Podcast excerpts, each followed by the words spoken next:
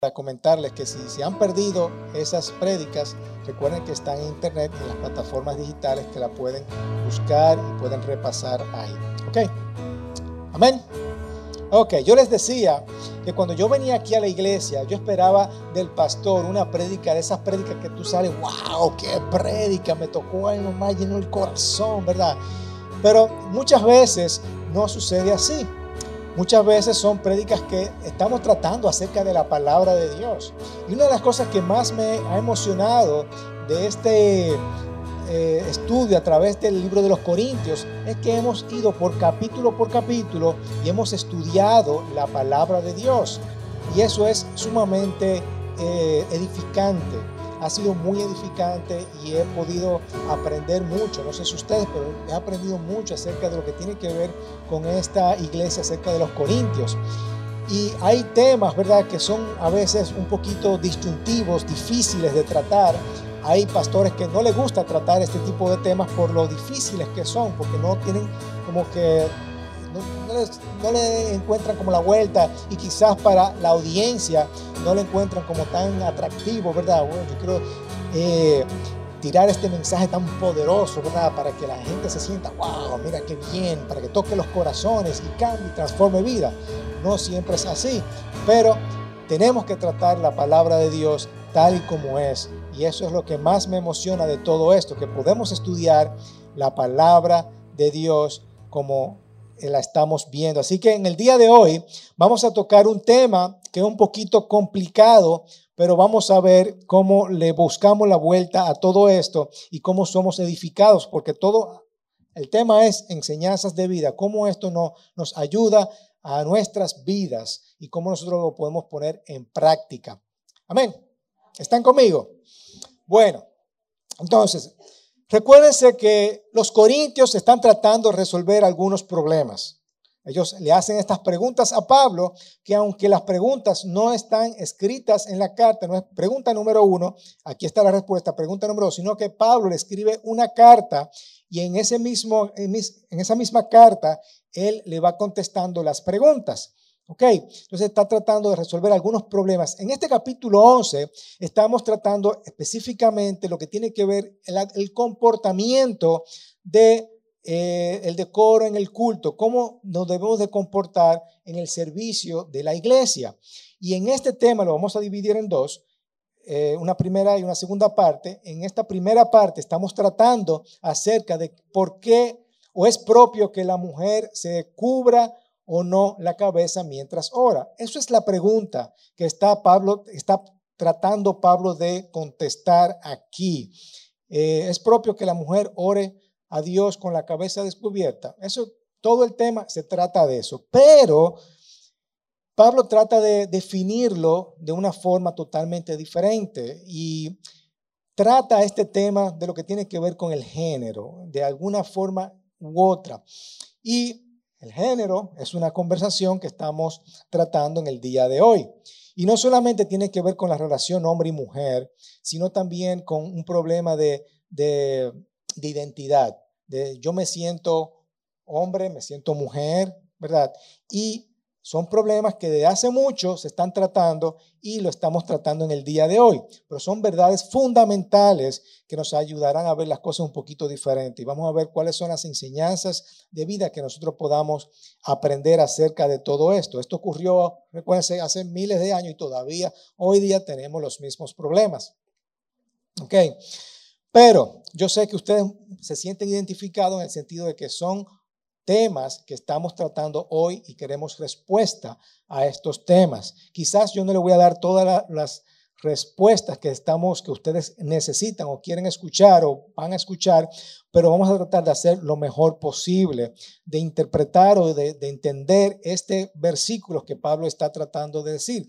Pero esto genera muchas preguntas también. ¿Cómo debe tratarse el, el, el tema del hombre y la mujer dentro de la iglesia? Debemos de hacer caso a eso, eso es simplemente cultural, estamos siendo radicales muchas veces, estamos eh, atrasados como cultura porque ustedes, cuando se trata ese tema, muchas, escuchamos por ahí, ¿verdad? Ah, este país es muy atrasado porque no acepta lo, como se está haciendo las cosas hoy día, ¿verdad? Entonces, yo a eso me digo, oye, me, yo no soy un país atrasado, al revés, yo eh, nos mantenemos firmes en los valores que nosotros creemos. ¿Ok? Así que muchas personas no entienden muy bien acerca del papel que juega el hombre y la mujer dentro de la iglesia. Y eso, por ende, causa mucha confusión y mucha división. ¿Sabían que hay iglesias que se han separado por esto? Denominaciones se han separado por esto. Entonces, ¿cuál debe ser nuestra posición? ¿Cuál debe ser nuestra posición frente a esta disyuntiva? Entonces, vamos a ver, comenzando el, versículo 2, primera de Corintios 11, versículo 2. Vamos a comenzar por el versículo 2. Dice, los alabo porque todos se acuerdan de mí y guardan las tradiciones con firmeza tal como yo se las entregué. Muchos teólogos dicen que esto es una ironía de Pablo, porque si se han, si han visto todo lo que tiene que ver con Primera de Corintios, hemos tratado este tema de que hubo un grupo que se ha ido con Apolos, otro grupo que se ha ido con Pablo y han tenido esta disyuntiva. Así que Pablo está diciendo, bueno, yo lo hablado porque se acuerdan de mí y todo lo que yo les he enseñado, pero lo está diciendo de una forma irónica. Pero vamos a a decir que él lo está diciendo de forma buena, que realmente estas personas se han acordado de Pablo y sus enseñanzas. Él está agradecido porque le han prestado atención y han creído en su liderazgo. Y guardan las tradiciones. ¿Cuáles tradiciones? Está hablando aquí Pablo. Las enseñanzas y las prácticas que él le ha, siempre le ha dado y todas las prácticas de los apóstoles. Todo lo que él ha enseñado y todo lo bueno que, eh, que eh, aprendió acerca de los apóstoles, de las enseñanzas de Jesús, todas esas tradiciones y cómo deben de hacerse las cosas en la iglesia. Versículo 3. Pero quiero que sepan que la cabeza de todo hombre es Cristo y la cabeza de la mujer es el hombre y la cabeza de Cristo es Dios. Aquí habla acerca de una autoridad y acerca de un liderazgo. Tenemos que someternos a las autoridades y la Biblia y Dios es muy clara acerca de esto. ¿Quién? Porque Dios es un Dios de orden. Dios pone las cosas tal y como son. Las mujeres imitan el tipo de actitud que los hombres tienen para con Cristo, como debe de ser.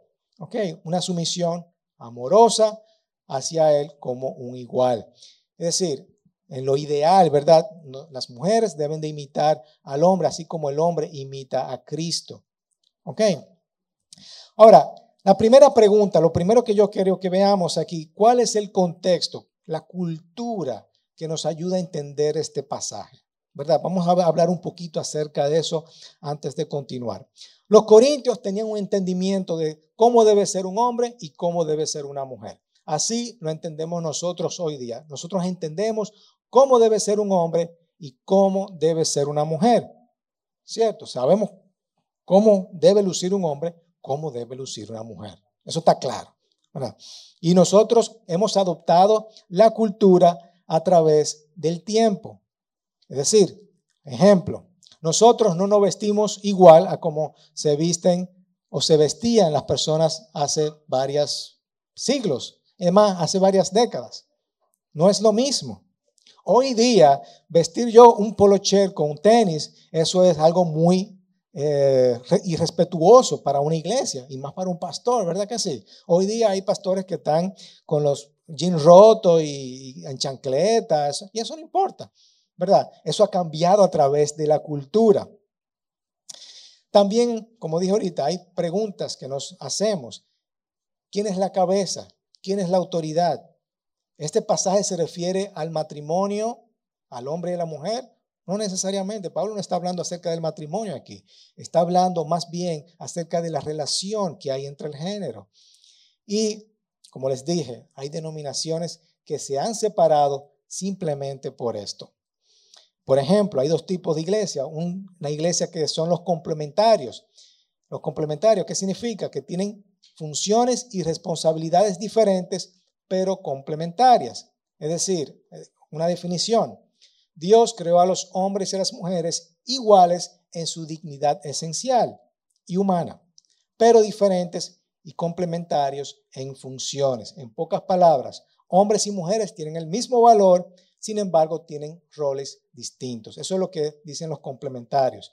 Hay roles que son inapropiados para el hombre y roles inapropiados para las mujeres. Ejemplo, estas personas dicen que el hombre es el que tiene que ir a trabajar y la mujer se queda en la casa. Eso es lo que prácticamente dice. Ejemplo, en la iglesia, eh, las mujeres no pueden predicar. Hay iglesias aquí, por ejemplo, aquí podemos ver los bautistas, los católicos, eh, algunos luteranos, algunos menonistas, algunos presbiterianos, en donde la, mujer no puede predicar. Tú nunca vas a ver una mujer predicando en este tipo de iglesias. ¿Ok? Esos son los complementarios. Luego están los igualitarios, en donde ellos dicen, tienen el mismo valor, pero no hay un, rol definido entre el hombre y la mujer. La mujer puede hacer lo que hace el hombre, el hombre puede hacer lo que hace la mujer. Si la mujer quiere trabajar, que trabaje. Si el hombre se quiere quedar en la casa, que se quede en la casa cuidando a los niños. Eso no hay ningún tipo de problema para este grupo de personas. Nosotros pertenecemos a un movimiento que se llama el movimiento cuadrangular nosotros cabemos dentro de eso. De hecho, la fundadora de este movimiento era una mujer, predicó y sanó a muchísimas personas. Aquí también están muchos evangélicos, algunos presbiterianos y muchas iglesias, Asamblea de Dios, por ejemplo, también están ahí. Muchos pentecostales. Okay. Están dentro de este movimiento en donde sí permiten que la iglesia tienen el mismo valor, pero no tienen un rol definido. Bien, La realidad es que la iglesia no no ha tratado este tema muy bien porque hay muchas diferencias entre todo esto. Pero para esta época, la mujer tiene un rol de sumisión y el rol de aquella época sí está bien definido y entiende lo que la mujer, y vamos a hablar de eso ahora. Versículo 4. Voy a ver todos los versículos y luego los vamos a detallar. Todo hombre que cubre su cabeza mientras ora o profetiza, deshonra su cabeza. Pero toda mujer que tiene la cabeza descubierta mientras ora o profetiza, por cierto, esta, los complementaristas no le gustan este versículo porque aquí está diciendo que la mujer ora o profetiza en público. Entonces los hombres como los complementaristas dirían, no, pero ven acá, las mujeres no pueden hacer eso. Pero ahí está diciendo Pablo que las mujeres oran o profetizan. ¿Ok? Deshonra su cabeza porque se hace una con la que está rapada. Aquí Pablo está haciendo una comparación con la persona que, con una mujer que está rapada. Y no, no una comparación, está diciendo como siendo irónico, más, más bien. Diciendo, óyeme, tú no te vas, si tú no te, si no, tú no te cubres la cabeza, ah, no, entonces mejor rápatela, ¿verdad? Rasúratela. Porque si la mujer no se cubre la cabeza, que también se corte el cabello. Pero si es deshonroso para la mujer cortarse el cabello o raparse, que se cubra. Pues el hombre no debe cubrirse la cabeza, ya que él es la imagen y gloria de Dios, pero la mujer es la gloria del hombre. Voy a saltar al versículo 13 para mantener la misma idea. Juzguen ustedes mismos. Aquí es la pregunta. ¿Es propio que la mujer ore a Dios con la cabeza descubierta? ¿No les enseña la misma naturaleza que si el hombre tiene el cabello largo es, le es deshonra, pero que si la mujer tiene el cabello largo le es una gloria? Pues a ella el cabello le es dado por velo. Pero si alguien parece ser contencioso, nosotros no tenemos, tal costumbre ni la tienen la iglesia de Dios. Es decir, así que nosotros hacemos la cosa, así que es así como hacemos la cosa, así que ahí hay que hacer. Yo sé que ustedes están pensando, ven acá, Juan Carlos, pastor. Entonces significa que ahora yo tengo que usar un velo y cubrirme la cabeza. ¿Cómo, cómo es eso? Explícame esto bien. Bien, eso es lo que vamos a tratar de hacer. Es propio que la mujer ore a Dios con la cabeza descubierta. Eso es lo que estamos tratando en este tema. Eso es lo que estamos tratando y se lo dije, que era un tema complicado, ¿verdad que sí? ok. Parece que de alguna forma u otra la mujer en Corintios dejó de usar el velo. Y la cabeza, cuando habla de cabeza, se utiliza en dos formas. La parte física, nuestra cabeza física, y como autoridad. El texto aquí se refiere a la parte física, el cubrirse la cabeza, ponerse un velo. Entonces, el segundo punto que quiero que veamos es las diferencias culturales. Y primero vamos a, a tratar el tema de cubrirse la cabeza. Las mujeres, como dije, parece que hay algunas mujeres que habían dejado de cubrirse el velo o no usar esta prenda. ¿Ok? El velo es una señal de autoridad que el hombre tenía sobre su esposa bajo la ley patriarcal. ¿Ok? Primero, tenemos que ver que había un orden estético. Si tú no usabas el velo, lesionaba la, la sensibilidad a otras mujeres. Es como yo te digo, bueno, Imagínense en aquel, en aquel época, hoy día no, pero en aquella, en aquella época cuando las mujeres usaban siempre faldas y de repente una mujer venía con un pantalón. ¿Cómo se sentían las otras mujeres? Raro, ¿verdad? Se sentía como raro. Ven aquí, ¿por qué estás usando pantalón? Explícame eso. Ok. Era un show todo eso. Ven acá, uh, esta mujer está usando pantalón. Era prácticamente lo mismo. Ven acá, uh, esta fulana no tiene velo, ¿qué es lo que está pasando? Ok. También avergonzaba a los maridos porque si estaban casadas, mira muchacha, tú estás casada, ponte tu velo. ¿Por qué tú no tienes tu velo puesto? Y otra razón, además de un nivel estético, es el orden ético. Es una parte normal de la vestimenta de aquella época. Usar velo, eso era normal. Una mujer que no se cubría la cabeza era considerada una pérdida o e, era inmoral. Y por eso Pablo está haciendo esa comparación. Mira, si tú no te vas a usar, si tú no vas a usar el velo, mejor rápatela, como diciendo irónicamente. ¿Y tú sabes quiénes usaban, las, quiénes se rapaban la cabeza? Las prostitutas o las rameras. ¿Verdad? Eso eran las personas que se rapaban la cabeza, o mejor dicho, se la rapaban para avergonzarla. Okay. Además, todo eso estaba ligado al estatus social y familiar de la mujer. Fíjense, eso era algo normal. El asunto de la mujer era algo normal en aquella época. Ese asunto, cómo la, la mujer era sumisa al hombre o cómo debería ser sumisa al hombre. Pablo le escribe una carta a Filemón acerca de entregarle a un esclavo. Y tú te preguntarás, oh, ven acá, y Pablo estaba de acuerdo con la esclavitud. Señores, eso era algo normal de aquella época. La esclavitud era algo normal y Pablo en ningún momento quería o pensaba eh, abolir la esclavitud. El que es esclavo, oye, me respete a su, a su autoridad. Pablo dice eso. ¿Quién es esclavo? Respeta a quien está en autoridad tuya, a tu amo. Tú tienes que respetarlo. Él no quería en ningún momento, está hablando de abolir la esclavitud. Eso era algo normal de aquella época. El hecho de que las mujeres tenían esa posición dentro de esta comunidad, eso era algo normal. ¿Ok? Había, entonces el, el velo era un simple convencionalismo y era una costumbre. Y el estatus de la mujer, eso ya era una institución de la época. Pablo no quería cambiar esa institución, él no estaba pensando en cambiar esa institución porque eso era algo normal de aquella época.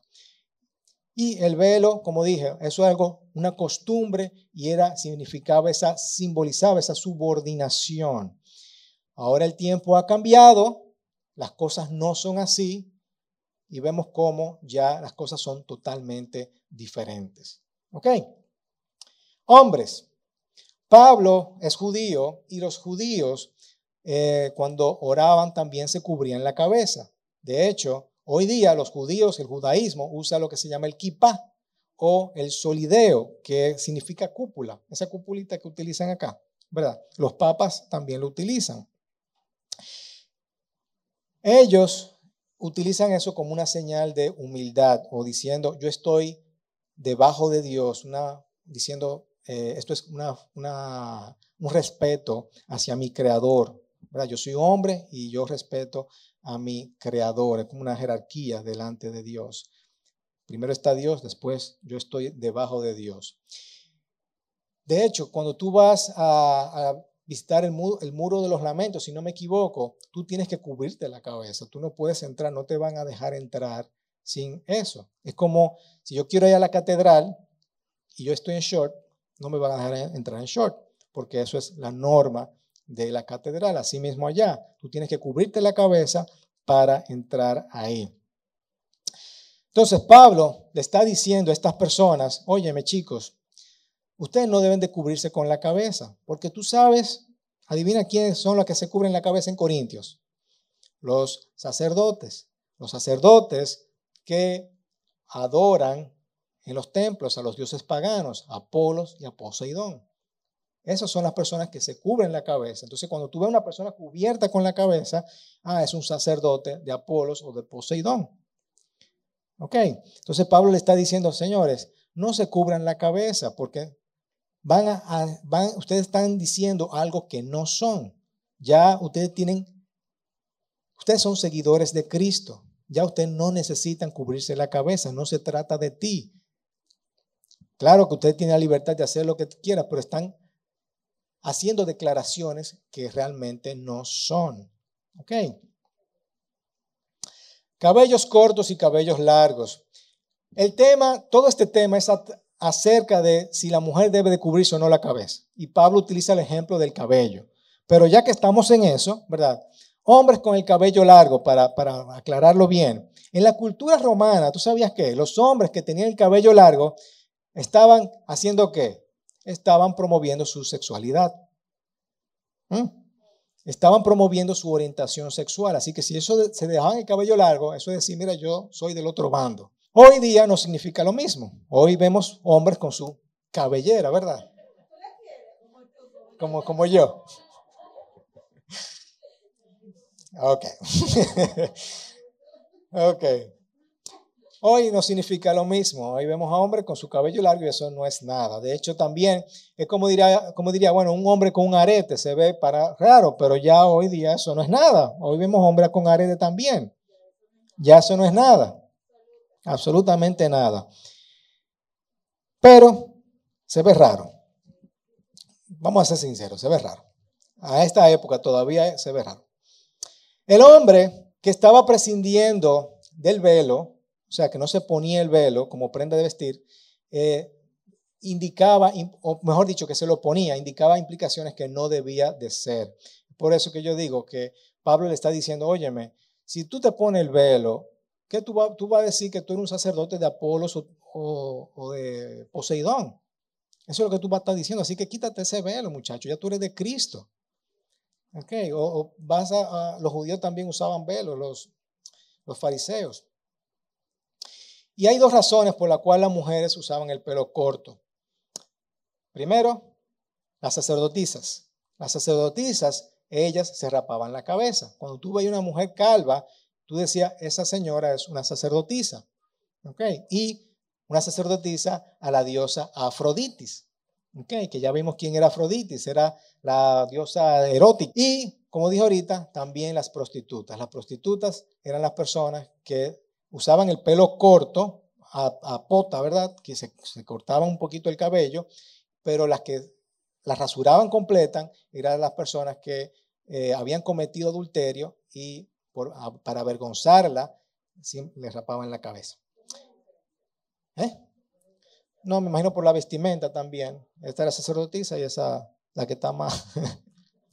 me imagino yo. Ok, Pablo, ¿qué le está diciendo? Chicas, si tú te rapas la cabeza, si tú te cortas el cabello, las personas van a asumir algo que tú no eres. Hombres, si tú te dejas crecer el cabello, las personas van a asumir algo que tú no eres. Es como diría hoy día, si tú te pones un arete, quizás la gente va a asumir otra cosa de ti. Si tú te pones pintalabio, la gente va a asumir otra cosa de ti. Que tú te lo pongas, bueno, está mal, está bien, yo no sé. Quizás los hombres con pintalabio se vean bien, no sé. Pero la gente va a asumir una cosa que tú no eres. Entonces, ¿para qué te lo pones? Ok. Ahora sí, vamos al versículo 8 que no leímos ahorita.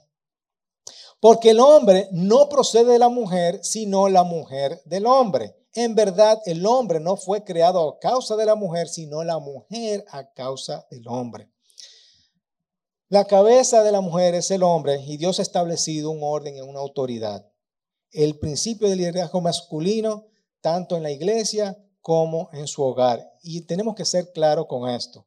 El Dios ha establecido un orden de prioridades y cuando nosotros mantenemos ese orden, las cosas van a ir bien. Y no estoy hablando de un abuso como debe de ser. Y eso lo vamos a ver ahora. Por tanto, la mujer debe tener un símbolo de autoridad sobre la cabeza por causa de los ángeles.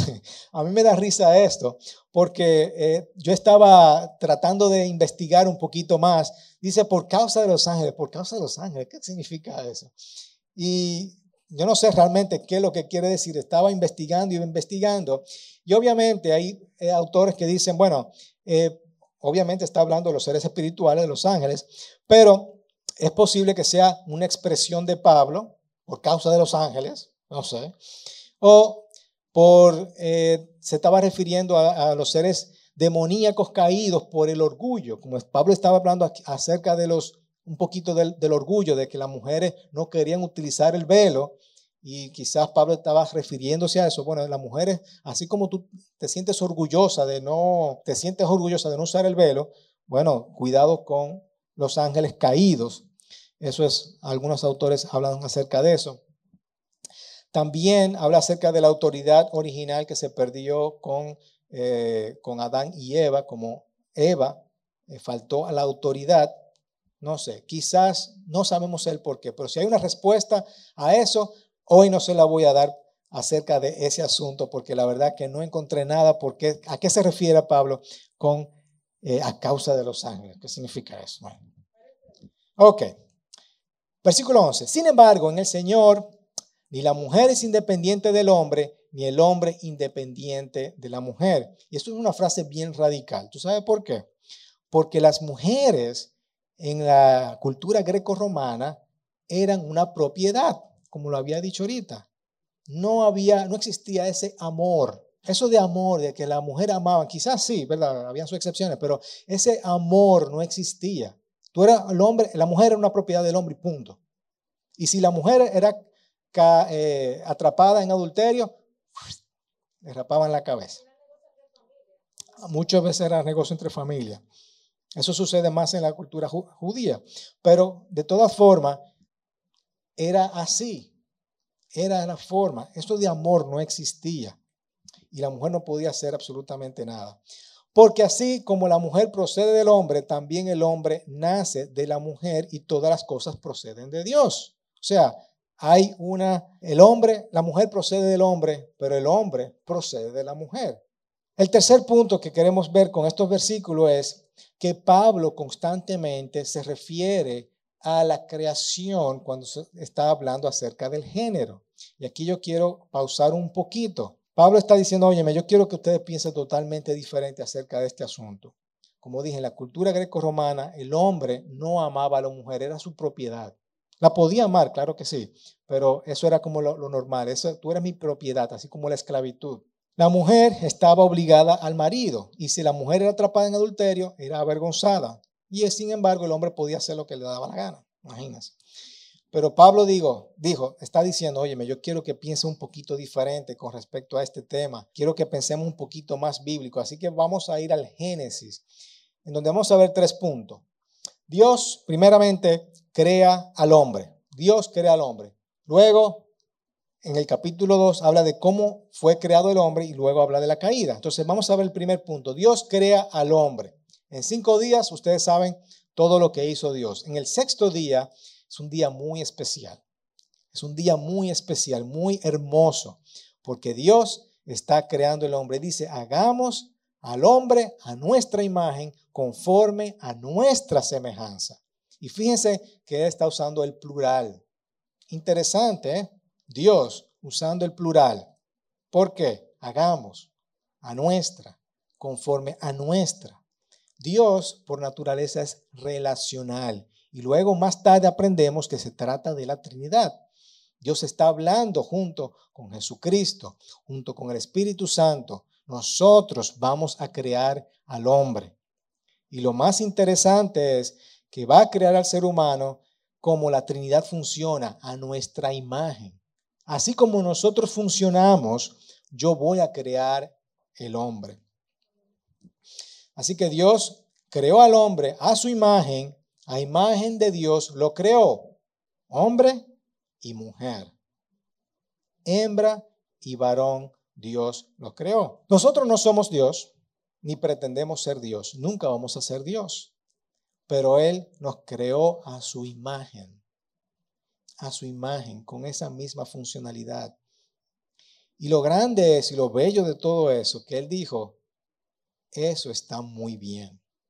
Con toda la creación, le agregó, óyeme, la creación está bien, Pero cuando yo creé el hombre, cuando yo creé la mujer, dijo, eso está muy bien, eso está excelente, eso es muy bueno, a gran manera, dice otras versiones. Era bueno y en gran manera. La cultura de hoy nos dice, hombres actúen como las mujeres, mujeres actúen como los hombres. Y Dios nos creó hombre y creó una mujer y dijo que eso está bien. ¿Por qué tenemos que pretender algo que realmente no somos? Así que mientras Dios veía su creación, admiraba esa creación tan bella, tan hermosa, eso tiene su propósito, tiene su propósito y le da los animales, sean fructíferos, multiplíquense, hagan de la tierra, aquí está la tierra, hagan de lo que ustedes quieran con la tierra. Bien, segundo punto. ¿Cómo fue creado? Interesante que en el primer capítulo simplemente dice que Dios creó al hombre y la mujer. Ahora en el capítulo 2 es que nos da el detalle de cómo fue creado. Dice que Jesús formó al hombre del polvo de la tierra, cogió el polvo, hizo una masa, ¿verdad? Y comenzó a formar como si fuera masilla, hizo un hombrecito. Y luego, ¿qué hizo? Sopló sopló un aliento de vida. Sopló un aliento de vida. Y el hombre fue un ser viviente. Dios crea al hombre como los otros animales, pero hay algo único en el hombre, que es ese aliento de vida, conforme a su imagen, conforme a su imagen. Así que esto lo hace con Adán, esto hace que Adán y Eva sean un poquito diferentes. Y ustedes le da una tarea, le va a poner nombre a todos los animales, van a dominar sobre la tierra, sean fructíferos, multiplíquense. Y dice que el Señor Dios tomó al hombre y le puso en el huerto del Edén para que cultivara y cuidara a toda la tierra. Pero hay un problema, hay un problema. Dice que Dios dice, no es bueno que el hombre esté solo, le haré una ayuda adecuada. Es decir, Dios dijo, fue Dios que dijo, ¿eh? No fue Adán que se dio cuenta, fue el Dios que dijo. Dios, digo, perdón, Adán, tú estás solo y necesitas ayuda. Hay dos problemas aquí. Estás solo y necesitas ayuda. Así que dice que el Señor hizo a Adán caer un sueño, cogió de la costilla de Adán y para los judíos esto es importante porque para los judíos antes se creía que eh, el alma estaba en el estómago porque sentían cosquilleo, entonces cuando uno se siente ese cosquilleo en el estómago, cuando está nervioso, por ejemplo, entonces creía que el alma estaba aquí. Entonces los judíos dicen, bueno, agarraron la costilla donde estaba el alma de Adán, ¿verdad? Y formaron a Eva. Así que se crea Eva y eh, luego viene que Eva, o Dios, perdón, le crea a Eva esta ayuda idónea para Adán, para que pueda ayudarlo. Y no se sientan ofendidos con esa palabra de ayuda, porque mucha gente se siente, muchas mujeres se sienten, ah, no, eh, nosotros somos la ayuda. No, déjame decirte que Dios es nuestro ayudador. Salmo 54.4, Dios es nuestro ayudador. Así como Dios es nuestro ayudador y decimos que Dios es nuestro ayudador, la mujer también nuestra ayuda, es nuestro complemento. ¿Verdad? Lo, que nos falta. Y ahí es que Adán se da cuenta cuando está nombrando a los animales, ven acá, pero todos los animales tienen su pareja y yo no. Y ya Dios se había adelantado. Jeje, ya yo me he adelantado a ti, ya yo tenía eso pensado para ti. Yo tengo esa ayuda necesaria para ti. Así que vamos a crearte y creó a Eva. Y ahí cuando Adán se despierta, ve, ahora sí, huesos de mi hueso, carne de mi carne y va a ser llamada mujer. Y fue tomada. Y dice algo importante, el hombre dejará a su padre y a su madre y se unirá a su mujer y los dos serán una sola carne. Fíjense bien, luego sigue diciendo, los dos estaban desnudos, el hombre y la mujer no se avergonzaban, no se avergonzaban, no había división, no había ningún tipo de tensión, no había ninguna manipulación. Todo era igual, tal y como el Padre lo hizo, a su imagen y semejanza, así como funciona la Trinidad, así creó al hombre. Así que los corintios están experimentando lo mismo, están experimentando esa, o mejor dicho, Pablo quiere hacerle entender a los corintios acerca de esta creación. Y el tercer punto viene la caída, ustedes saben, viene la serpiente, le dice a Eva que coma el fruto, le da el fruto a su esposo y dice, también dio a su marido que estaba con ella, es decir, Adán estaba junto con Eva cuando Adán cuando Eva tomó el fruto. Él luego viene Dios llama al hombre, no a Eva, llama al hombre, Adán, ¿dónde tú estás? ¿Dónde estás? Y respondió Adán, te oí en el huerto y tuve miedo porque estaba desnudo. Después cuando ellos no se sentían avergonzados, cuando todo, es, todo era, normal para ellos, de repente Adán se siente avergonzado y se escondió. Y luego, ¿qué hizo Dios? Dios lo sentenció. Sentenció a la serpiente, sentenció al hombre y sentenció a la mujer. Pero quiero que escuchemos lo que dijo a la mujer. Dice así, en gran manera multiplicaré tu dolor en el parto con dolor darás a luz a los hijos, con todo tu deseo será para tu marido. Aquí deseo es una palabra que se usa también para definir el pecado. Es decir, yo quiero el poder. La mujer quiere el poder, quiero el deseo que tiene el marido, quiero lo mismo que quiere el marido, el hombre. ¿Ok? Y tendrá, y él tendrá dominio sobre ti. El hombre tendrá dominio sobre la mujer. Y a partir de ahí, todo fue un caos. Todo el problema viene a través de ahí. Por eso el hombre ha abusado terriblemente con las mujeres. Y pero no solamente eso, sino que hoy día vemos como todas las consecuencias que ha venido y todos los problemas que ha traído eso consigo. Les dije que no iba a ser fácil, ¿verdad que no? Pero todo a esto estamos resolviendo esta pregunta. ¿Cuál debe ser nuestra posición con esta disyuntiva? Y creo que el versículo 3 eh, define muy bien. Dice, pero quiero que sepan que la cabeza de todo hombre es Cristo y la cabeza de la mujer es el hombre y la cabeza de Cristo es Dios. Jesús es nuestro ejemplo, tanto para el hombre como para la mujer. El hombre ame a Jesús como Jesús amó a su iglesia. Mujer, ama a Cristo como Cristo amó al Padre. ¿Cómo Jesús amó a la iglesia? Sacrificialmente. Sacrificialmente. Lo se sacrificó hasta la muerte como inocente, como un hombre inocente, murió como un culpable por cada uno de nosotros. ¿Qué más sacrificio que ese? Y el versículo 1 de este capítulo que no leímos, acuérdense que comenzamos por el versículo 2. El versículo 1, ¿qué dice? Ustedes, Pablo diciendo, ustedes deben ser imitadores de mí, deben imitarme a mí como yo imito a Cristo. ¿Qué nos dice? Tenemos que imitar a Cristo, tenemos que ser como Cristo, tenemos que amar como Cristo amó. Y Pablo dice, óyeme, yo quiero que piensen como la Trinidad. Recuerden que tú eres un reflejo de la imagen de Dios. Cada uno reflejamos a Dios. Y Cristo es el mejor ejemplo para cada uno de nosotros. ¿Tú crees que Dios dijo, mira, me tienen cansado los seres humanos, yo te voy a enviar para allá para que tú lo salgas todito, para que tú mueras y sea el salvador de todos? No fue así que lo envió.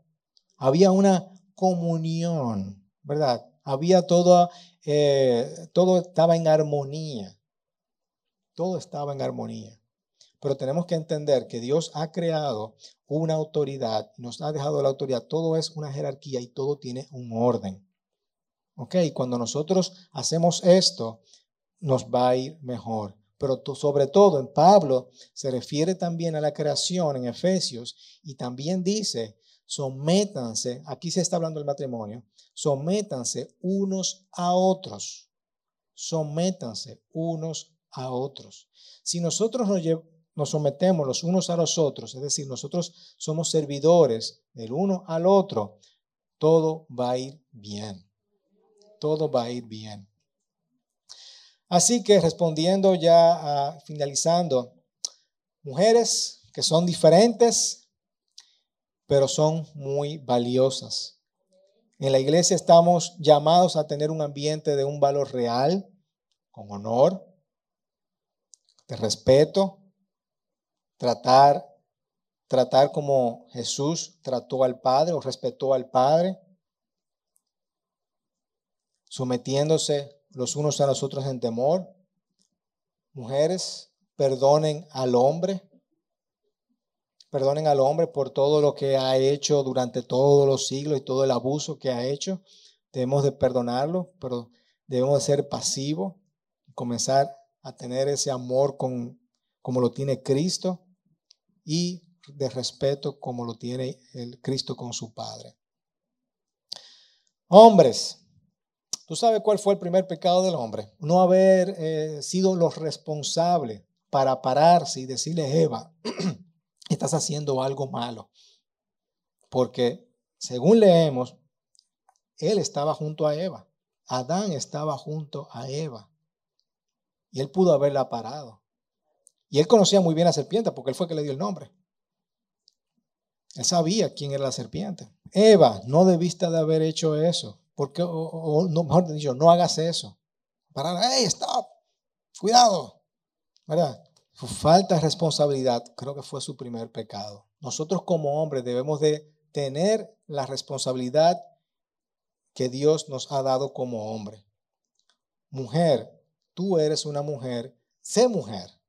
Hombre, Dios nos ha dado una responsabilidad como hombre, seamos hombres. Cada uno tenemos nuestras responsabilidades. Seamos valientes como hombres, vamos a sacrificarnos con amor, vamos a operar como la, la Trinidad funciona. ¿Por qué? Porque Dios nos creó y cuando Dios nos creó dijo, wow, esto es bueno y es bueno de gran manera. Esto es muy bueno. Así que vamos a celebrar quienes somos, como Cristo nos ha creado. Como ha creado. Y vamos a amar como Cristo amó a la iglesia, mujer, vamos a amar como Cristo amó a la iglesia. Vamos a reflejar la imagen de Dios en todo momento. Reflejar la imagen de Dios, reflejar la imagen de Dios, reflejar la imagen de Dios. Así que respondiendo a toda esta pregunta, ¿eh? la mujer debe usar el velo. Obviamente entendemos que esto es algo cultural, algo que se hacía en aquella época, ya eso ha cambiado completamente, pero si de alguna casualidad a ti te toca ir o visitar un lugar donde haya que ponerse un velo, usted se lo pone. No, no cause problemas. A mí me encanta usar, ustedes saben, me encanta usar gorra. Para mí es como mi prenda natural de vestir, una gorra. Pero muchas veces me la quito por respeto. ¿Ok? No porque está mal, sino por respeto. ¿De acuerdo? El día que usted vaya a, la catedral, usted sabe que no va a entrar en short, tiene que ponerse un pantalón largo. Respete, porque cada vez que usted hace eso, cada vez que usted se somete, estás reflejando la imagen de Dios. Amén. Cada vez que hacemos algo bueno, de respeto, estamos reflejando la imagen de Dios, como Dios nos ha creado, como fue la intención principal, vivir en armonía, tanto Dios Padre y Espíritu Santo. Amén. Amén. Así que espero que esto le haya ayudado a aclarecer un poquito un entendimiento acerca de esta primera parte de lo que quiere decir Pablo con todo esto. Y, no se sientan ofendidas las mujeres, ¿verdad? Que, que puede ser un poquito duro para ellas, pero la verdad que cuando nosotros vivimos como Cristo amó a la iglesia, con ese sometimiento mutuo, no debe de haber ningún tipo de problema. Pero sí entendemos que sí hay una autoridad y debe de haber un respeto hacia las autoridades, ¿verdad? Como, como está bien claro en la palabra de Dios. Amén. Amén. ¿De acuerdo? Padre, te damos gracias por tu entendimiento, por tu palabra.